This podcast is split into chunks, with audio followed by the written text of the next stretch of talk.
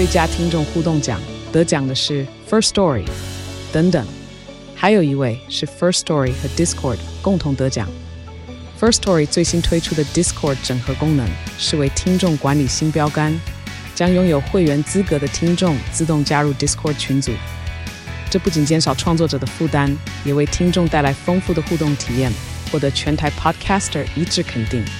体验这个惊人的功能，立刻点击叙述栏链接，让你与听众互动更上层楼。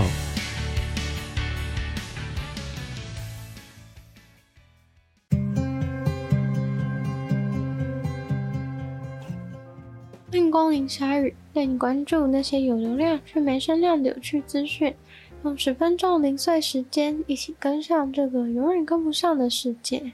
一个奈及利亚人在光天化日的意大利海边城镇被当街杀死，当时甚至还有很多路人都在场看到了这一幕。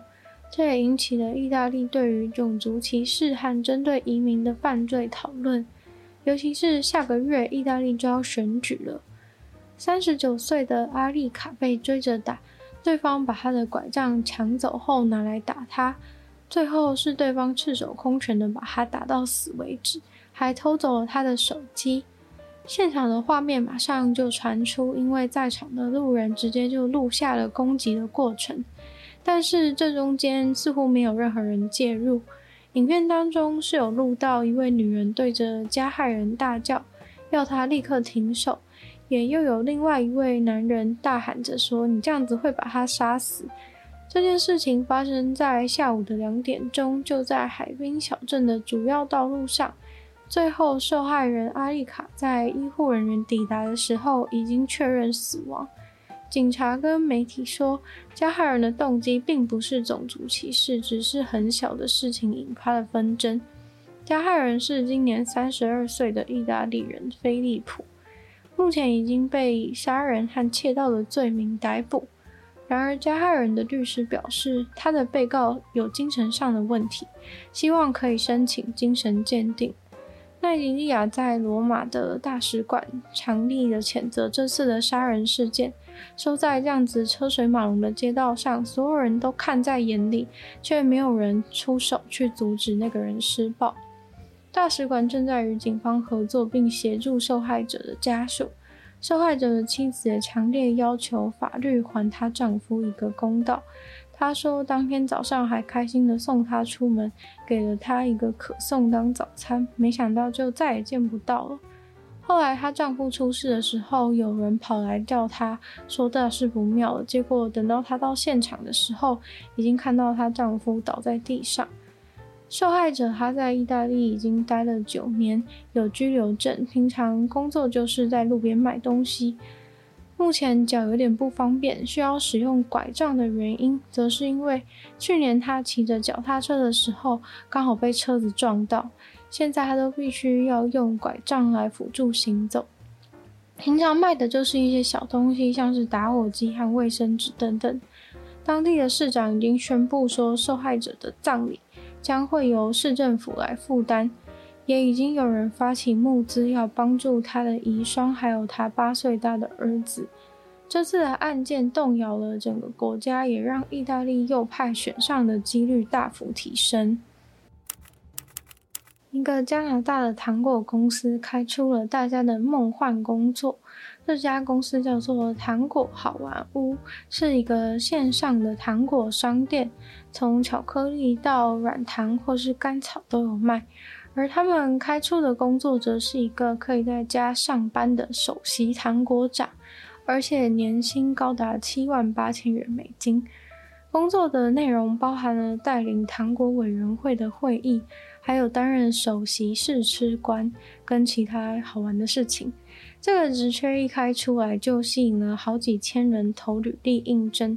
糖果公司的老板都吓到了，想说真的有这么多人想要来做这个工作吗？还有一整个家庭拍影片说愿意全家人一起做这份工作。这间糖果公司设立于多伦多的外围，是由几个从小就住在那个区域的兄弟姐妹共同经营的。他们的父母也在当地。拥有一家甜甜圈店和餐厅，最早是哥哥在二零一八年的时候创立了这间糖果公司，然后请了妈妈当二号员工，接着妹妹和弟弟也先后加入。他们一家人希望这家公司可以打破糖果界僵硬的销售方式，做出成功的糖果电子商务。他们不想要像知名品牌 M&M 巧克力或者是 Hershey's 那样子，总是逼迫消费者一定要一次购买一包混着不同颜色和固定数量包装的产品。他们希望让消费者可以真的想吃多少再买多少就好了。所以，即使你想要下订一根棒棒糖，那也完全没有问题，并透过盛巡行销的方式把品牌推出去。结果受到疫情的加持，他们公司的糖果在二零二一年获得了很大的销售成长，在二零二一年的营收竟然有将近一千五百万美金。他们的公司在公告上表示，应征者的年纪最小五岁也可以。虽然说未成年还是需要经过监护人的同意，但是也因为这样子，很多父母虽然可能不是认真的，但就帮小孩拍了他们填写履历表的有趣模样，并上传到社群软体上面。感觉这间公司真的是社群行销的天才。他们目前在 Instagram 上面已经有三十四万的追踪者，在抖音上面甚至有三百万的粉丝。最近他们正在为万圣节做准备。因为去年万圣节的销售额是最高的季节，再加上 Hershey's 他们已经宣布说，因为供应链的问题，今年可能没有办法满足过往万圣节的需求量，所以这他们公司机会又来了。关于首席糖果长的工作，外传每个月要吃三千五百个糖果，但是他说那是一个错误的讯息，三千五百是指公司库存的糖果种类。要是真的一个月就要吃三千五百个糖果的话，一天就要吃一百一十七个糖果，这样子的话真的会吃不消，太可怕了。一幅从未被发现过的梵谷自画像就这样出现了，出现的地点竟然是另外一幅画的后面。恭喜世界揭开了梵谷埋藏多年的恶作剧。这幅自画像是藏在了梵谷画的一幅农奴女人肖像的背后。之所以能够发现，其实是因为农奴女人的肖像这幅画即将在接下来的展览中展出，于是就小心翼翼地帮这幅画拍了 X 光片。结果没想到一拍就拍出了后面竟然还有另外一幅画。梵谷用一层又一层的胶水，再放了一块纸板，把画封进画框里面。过了一整个世纪都没有人发现这件事情。不过，其实梵谷本来就常常在一幅画的背面画画，因为他太穷了，想要省画纸的钱。不过这次的画呢，是另外一张纸分开的。画面中的他自己胡子是修整好的，还戴着帽子。就算是完全没有在欣赏艺术习惯的人，也能够一眼就辨认出那个人是梵谷。那时候的他，左边的耳朵还在，看起来也还算有精神。推测这幅自画像应该是他较早期的作品。大家都对于这个发现感到无比的震惊。这年头还能够找到梵谷的真迹，已经是太神奇的事情了，而且还一直都在他们的手中，却没有人知道。现在他们正在努力的想办法，把这两幅从重重的胶水中间分开。如果看到水沟里有猫的话，要怎么办呢？有一位女子在又脏又臭的下水道里面爬了九十公尺，就为了救一只小猫。在下定决心自己爬下去救以前，他们其实已经尝试了整整一周，但是都失败。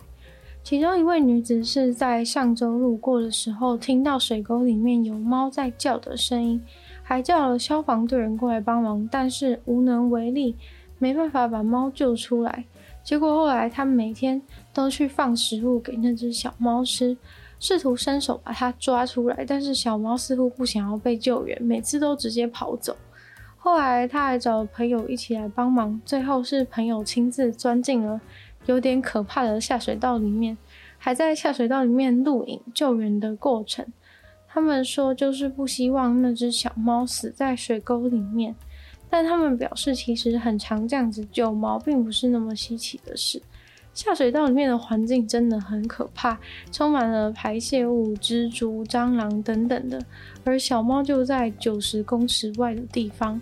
把小猫救上来以后，他们还要协助小猫的复原，因为在那样的环境待久了，有可能已经被细菌或是寄生虫入侵。那令人惊讶的是，募资网页竟然已经开始为这只猫的后续募款。今天的鲨鱼就到这边结束了，再次感谢订阅赞助的会员 Z Z、选车身、N Z、花牡丹、宝毛、A N、Jason、James，还有大龄男子。就希望其他有愿继续支持鲨鱼创作的朋友，可以在下方找到 Patreon 连结，里面有不同会员等级还有不同福利，大家参考。那也可以多多的把鲨鱼的节目分享出去，更多人知道。